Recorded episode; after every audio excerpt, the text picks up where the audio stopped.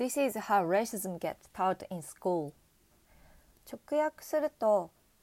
これはどのように人種差別を学校で教えられているかという意味かと思うんですけどちょっと直訳すぎて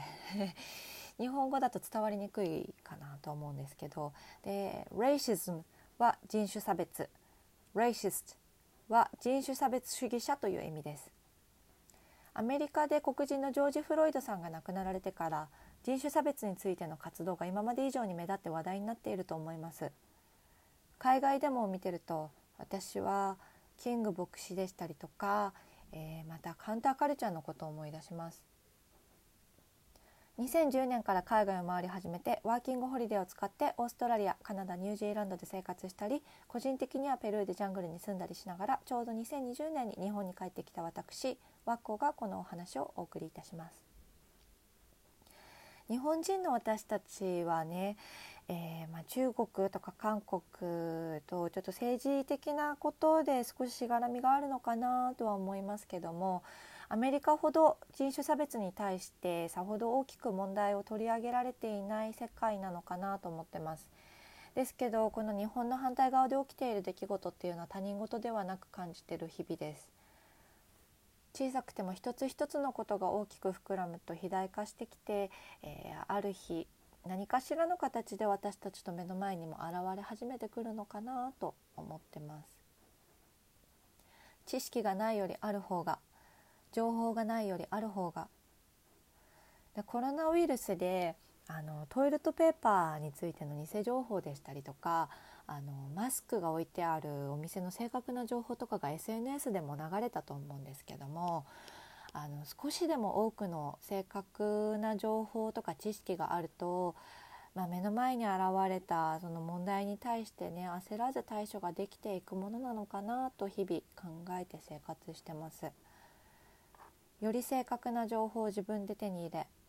自分で考え自分で人生を選択していく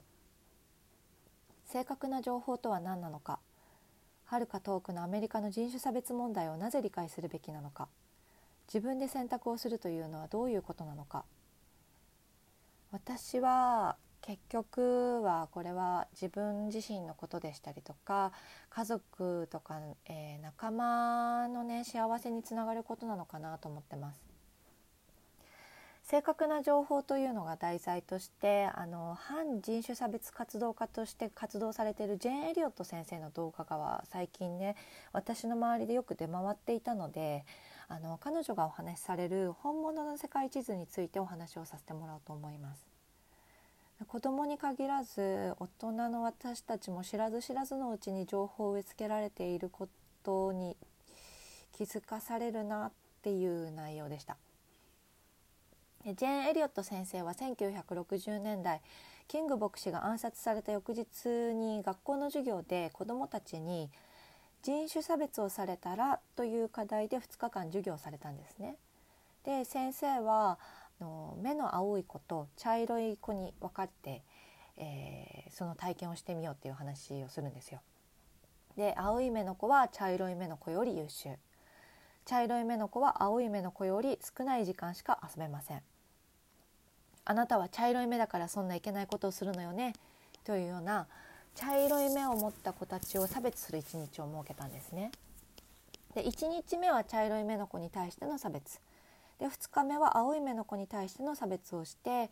どれだけ自分たちが悲しくて苦しくて辛い思いをして寂しい思いをしたかっていうことを感じてもらって人種差別というものはどういうことなのかと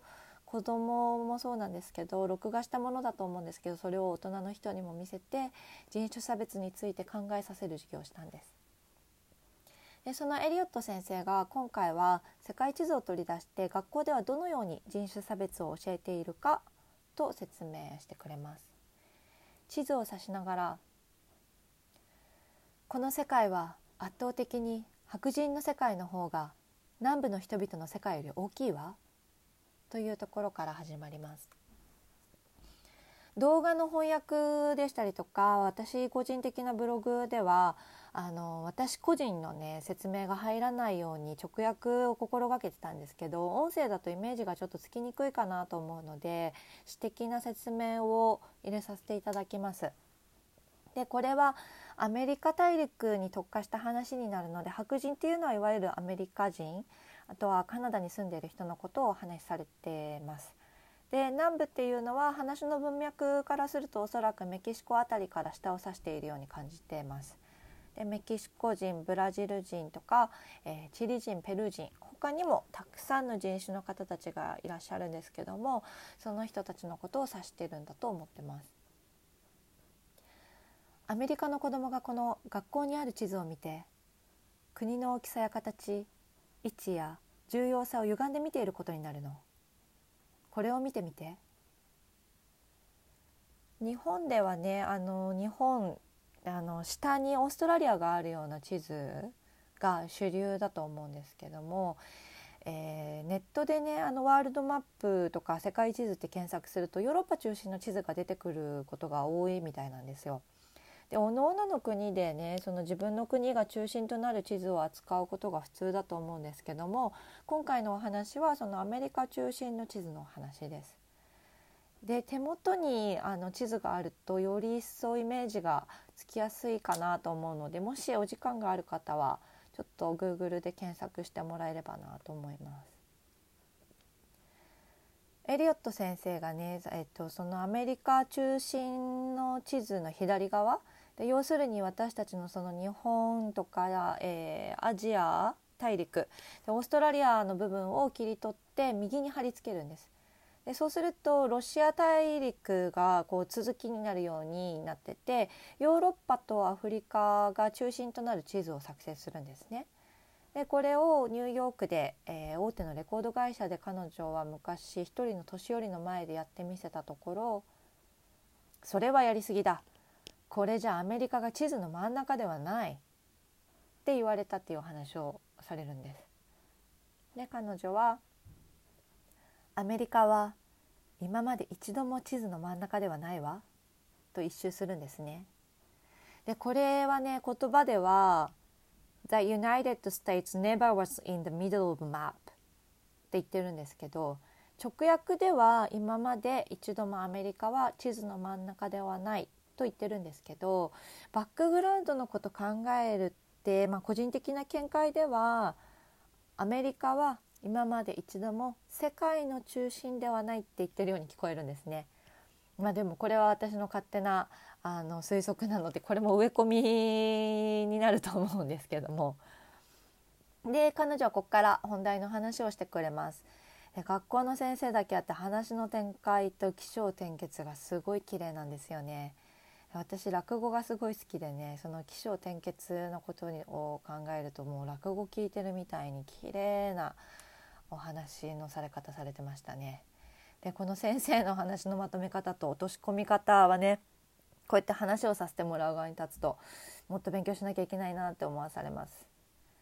ですいません。